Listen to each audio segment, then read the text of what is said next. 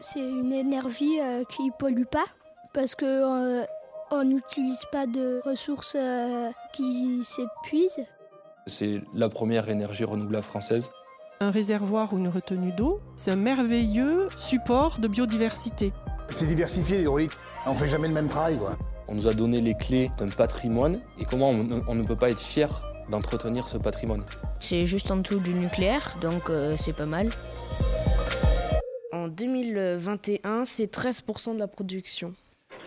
Je vous emmène à la découverte de la première des énergies renouvelables dans Haut Potentiel, une plongée en 6 épisodes au cœur des aménagements hydroélectriques.